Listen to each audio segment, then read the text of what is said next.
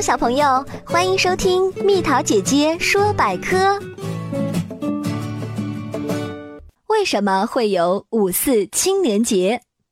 五四青年节是为纪念一九一九年五月四日爆发的五四运动而设立的，它来源于中国一九一九年反帝爱国的五四运动。一九三九年，陕甘宁边区西北青年救国联合会规定五月四日为中国青年节。